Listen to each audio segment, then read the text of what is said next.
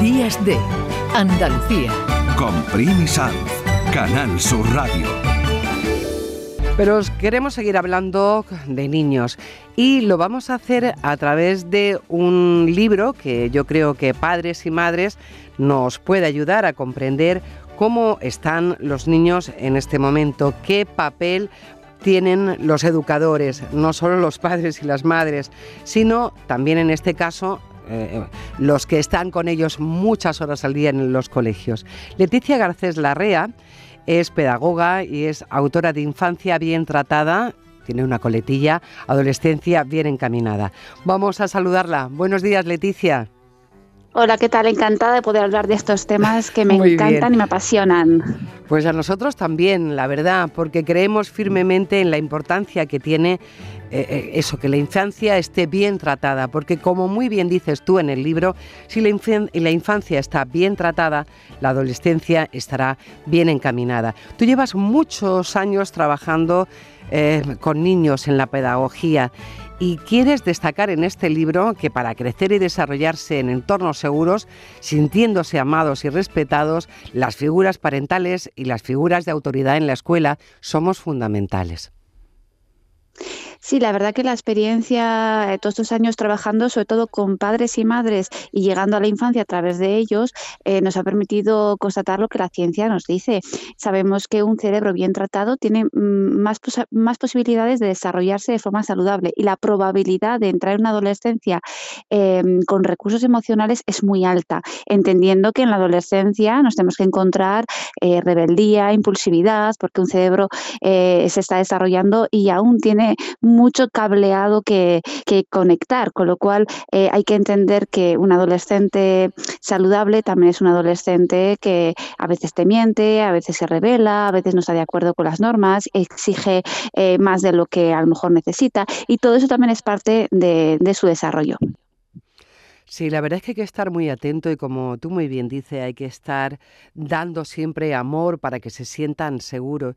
Hablábamos hace un momento sobre la salud mental a través del informe de UNICEF, que uno de los problemas fundamentales con los que se encuentran los niños de todo el mundo es su salud mental. ¿Qué podemos hacer desde tu experiencia los adultos para por lo menos enterarnos de la situación que viven nuestros hijos o los niños que tenemos cerca? Yo lo tengo clarísimo y es que cada uno se haga cargo de su propia salud mental eh, y si uno con sus propios recursos no puede, que por lo menos pida ayuda.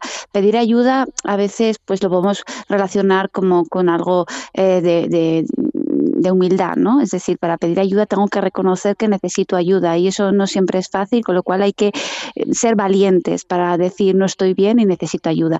Quien tenga recursos para cuidar su propia salud mental porque se autocuida, porque toma decisiones convenientes, porque eh, prioriza su autoestima, bueno, pues digamos que su salud eh, estará bien y los niños y niñas de alrededor, bien sean hijos o hijas o alumnado, podrá tener ejemplos de cómo hay que vivir, decisiones hay que tomar para tener una buena salud. Y quien no tenga los recursos, que pida ayuda, que realmente más bien es un acto de valientes que otra cosa.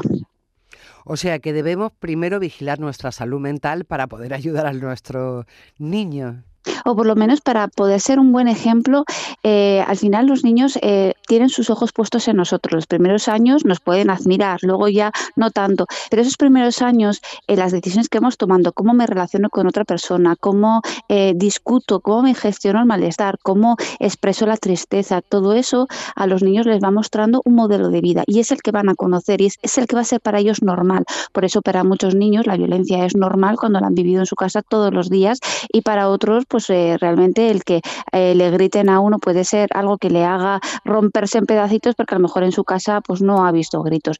Eh, con lo cual la salud mental tiene que ver con el amor que yo tengo hacia mi persona, la autoestima, cuánto considero, creo que merezco ser amado por otra persona. Entonces muchos adultos tienen que revisar su autoestima antes de entrar en la maternidad, porque si yo tengo una infancia donde he tenido eh, amor, pero eh, un amor mm, que mm, no me ha dado todo lo que yo necesitaba, porque claro que somos amados por nuestros padres, pero no siempre saben darnos lo que necesitamos. Entonces a lo mejor no sé expresar una emoción, no sé pedir ayuda, no sé reconocer que eh, estoy en una situación vulnerable. Todo eso son habilidades socioemocionales. Si yo no tengo esos puentes que me acercan a una salud mental, mm, los niños difícilmente lo van a poder aprender. Y esto en los libros se enseña, se aprende, pero para eso tienes que tener la intención de leer, la actitud de aprender, y eso no todo el mundo lo tiene.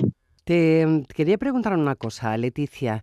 Con todos estos años de experiencia, de trabajar con padre, ¿cuál es la pregunta más recurrente que te hacen? ¿Dónde nos perdemos más? Con esto quiero preguntarte eso.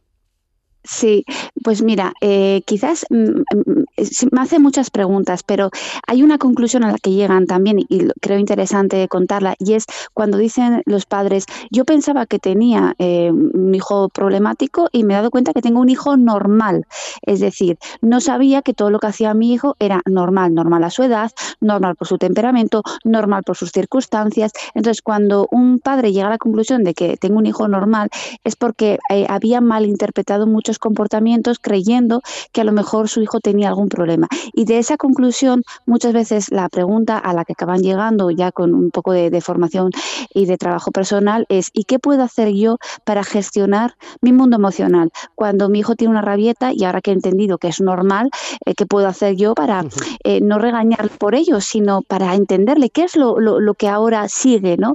Estar con él, eh, acompañarle, abrazarle, me acerco y me despacha, me voy y me quedo, entonces, cuando tú llegas a la conclusión de que quizás muchos de los comportamientos de tus hijos son normales, entendiendo la palabra normalidad, habitual a su edad, ¿no? Normal eh, con su temperamento, pues quizás eh, empiezas a trabajar más en ti que en tu hijo.